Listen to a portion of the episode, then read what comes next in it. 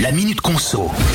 Ça bouge sur les rails. On a, depuis mercredi dernier, plus de droits quand on prend le train grâce à un nouveau règlement européen.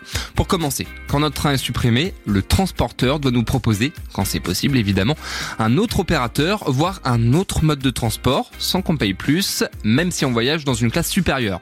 Quand on loupe notre correspondance à cause d'un retard de train, on devra se faire rembourser le prix total du voyage et en plus, le vendeur devra aussi nous verser 75% du prix du billet à titre de dédommagement.